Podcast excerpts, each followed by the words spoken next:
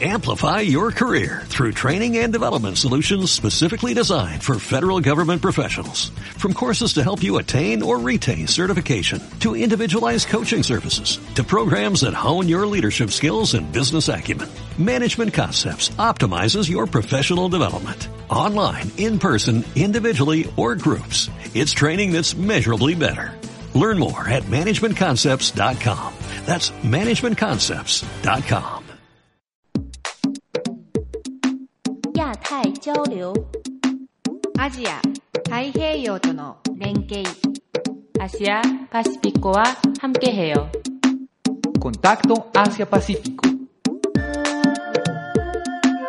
Acontecimientos, información y análisis que unen nuestras regiones. Una realización del Centro de Estudios Asia-Pacífico de la Universidad de AFI. Bienvenidos a Contacto Asia-Pacífico, un programa realizado por el Centro de Estudios Asia-Pacífico y emitido a través de Acústica, emisora web de la Universidad de AFI. En la emisión de hoy queremos que nos acompañen en un recorrido por los principales hechos noticiosos de la región Asia-Pacífico, de la mano de Alejandra Villa, Sara Mesa y quien les habla, Lina Restrepo. No se pierdan el especial de hoy sobre la participación del Centro de Estudios Asia-Pacífico en la vigésima Semana Internacional Alianza del Pacífico en Cali y el evento LASA en Lima. Para los oyentes que deseen conocer más detalles de la noticia del momento sobre las tensiones en la península coreana, los invitamos a la próxima Cátedra Asia, la península coreana punto de ebullición, el próximo jueves 4 de mayo a las 12 del día en el aula fabricato de la Universidad de Afit. Estos son los titulares. Reunión entre Trump y Kim Jong-un, una realidad cada vez más lejana. La base THAAD en Corea del Sur sigue generando controversia. Myanmar continúa la lucha por la reconciliación nacional.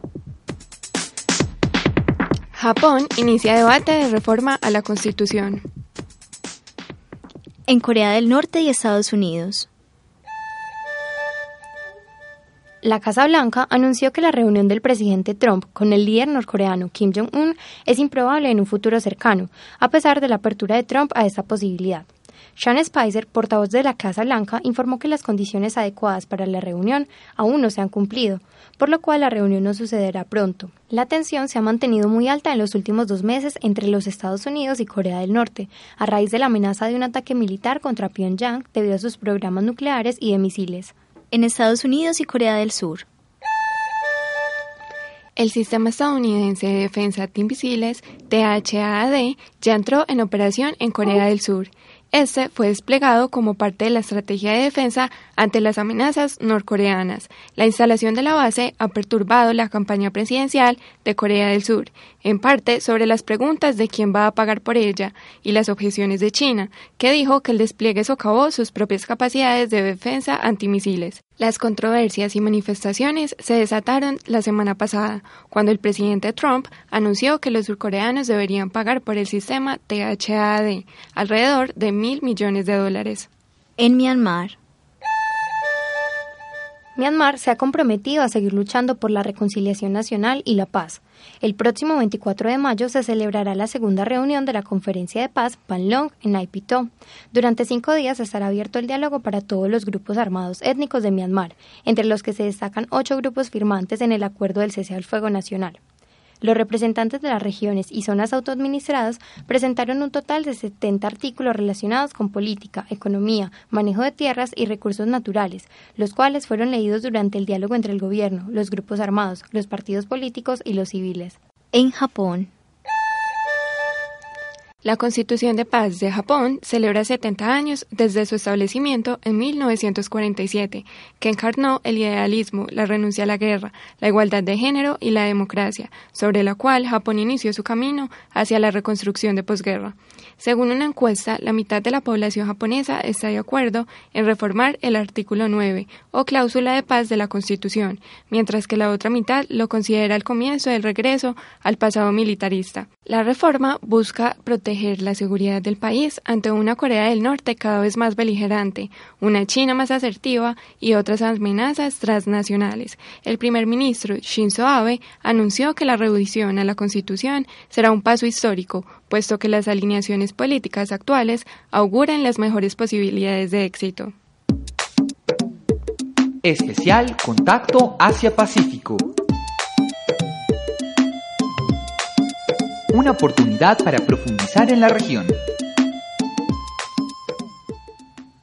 La Alianza del Pacífico surgió en 2011 como una iniciativa de Chile, Colombia, México y Perú, considerado como uno de los proyectos de integración regional más prometedoras. La alianza tiene como uno de sus objetivos expandir principalmente las relaciones comerciales de los cuatro países con Asia. También se destaca el interés por afianzar los lazos económicos y políticos. La Asociación de Estudios Latinoamericanos, LASA, es la asociación profesional más grande del mundo que reúne individuos e instituciones dedicados al estudio de Latinoamérica.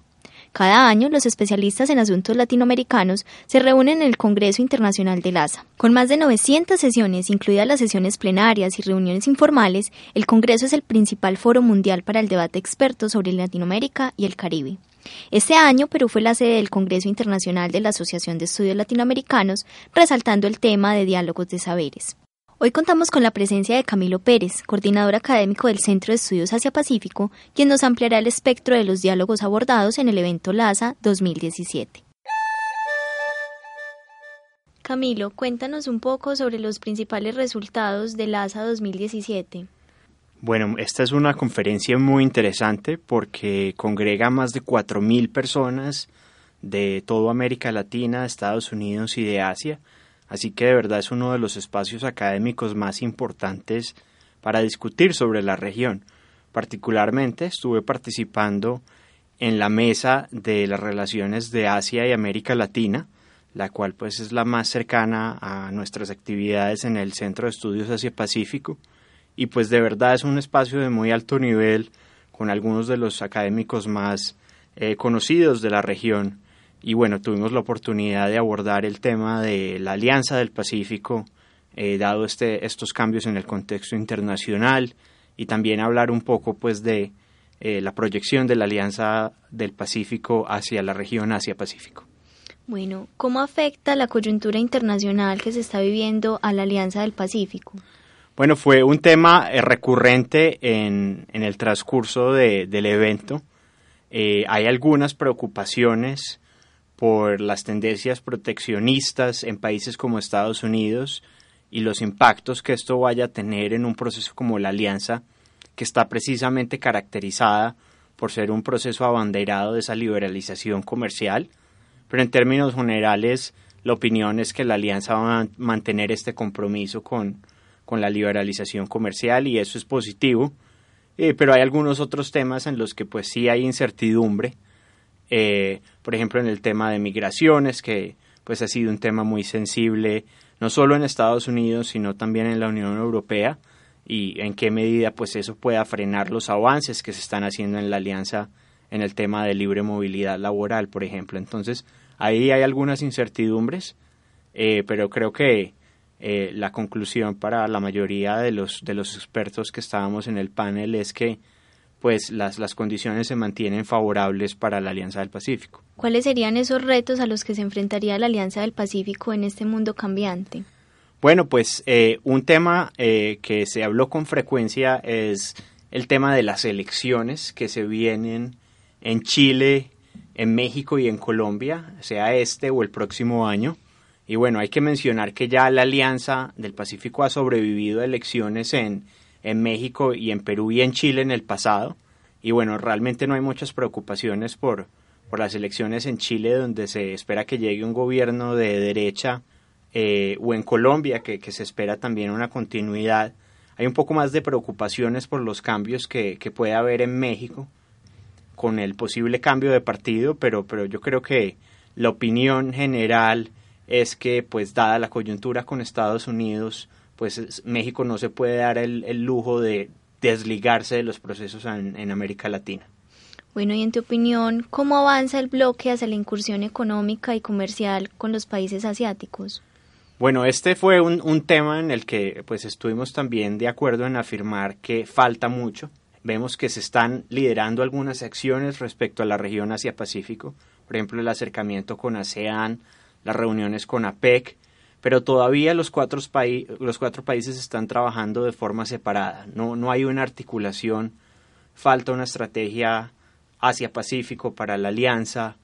Eh, y falta también definir mucho mejor una agenda de, bueno, cómo se va a trabajar con esos nueve países observadores que están en la región Asia-Pacífico. Agradecemos la presencia de Camilo Pérez, coordinador académico del Centro de Estudios Asia-Pacífico, quien nos compartió hoy sus experiencias en LASA 2017. Camilo, muchísimas gracias. Muchas gracias a ustedes. Para todos aquellos interesados en acercarse a la cultura y los mercados asiáticos, traemos para este programa 184 de Contacto Asia-Pacífico una sección del idioma chino, ofrecida por la coordinadora del Instituto Confucio de Medellín, Catherine Márquez. La presentación es muy importante porque no solo es la primera impresión que le vas a dar a la otra persona, sino también que es la información básica con la cual te van a identificar. Entonces lo primero es aprender a decir hola, mi nombre es, ¿cierto? Esto sería Nin Hao o Yao María. Y eh, obviamente se hace de manera eh, formal. Se dice Nin en vez de Ni. Adicional, soy colombiano 我是 Golumbiyaren. Eh, esta es mi tarjeta, por favor tómela. Min Eh, gusto conocerle. Hengaoshin, Renshinin. Eh, ahora, algo como un poco más del contexto cultural es que es muy importante siempre mantener como formas protocolarias de respeto con el otro eh, y para esto, para mostrarle respeto, pues se espera que inicie siempre por ejemplo, eh, que, que, comience a comer primero o que entre primero a un salón o entre primero a un ascensor. Entonces siempre, siempre se le está invitando al otro a que él sea el primero. Entonces la forma de decirle es ni 100, ni 100, ni 100. Y adicionalmente, pues para los chinos también es muy importante conocerse primero, eh, conocer a la persona, conocer sus gustos, conocer de su familia, conocerlo en general antes de hablar de negocios. Y uno de estos rituales o, ejercicios que se realizan previo al entrar a la negociación es comer y beber. Em, durante las bebidas siempre le van a estar diciendo salud, salud, salud y esto se dice gambei en chino. Entonces, Gambay, Gambay para todos. Especial Contacto Asia-Pacífico. Una oportunidad para profundizar en la región. Desde el Centro de Estudios Asia-Pacífico, en su celebración de la décima edición de su revista Mundo Asia-Pacífico, extendemos la invitación a asistir al primer coloquio Zoom Asia-Pacífico. El evento tendrá lugar en la sala de audiencias de la Universidad de AFIT el próximo 9 de mayo. El coloquio abordará temáticas relacionadas a economía y finanzas, negocios y relaciones internacionales, educación, innovación y tecnología, además de temas culturales, sociales y medioambientales.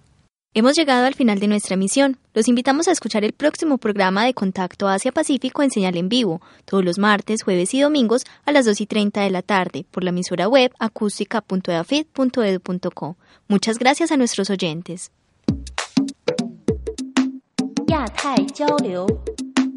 Asia,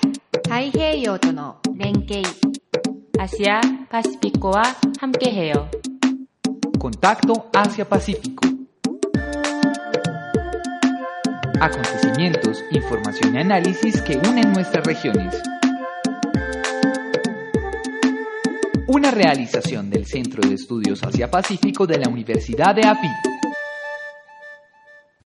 Amplify your career through training and development solutions specifically designed for federal government professionals. From courses to help you attain or retain certification, to individualized coaching services, to programs that hone your leadership skills and business acumen, Management Concepts optimizes your professional development. Online, in person, individually, or groups. It's training that's measurably better. Learn more at managementconcepts.com. That's managementconcepts.com.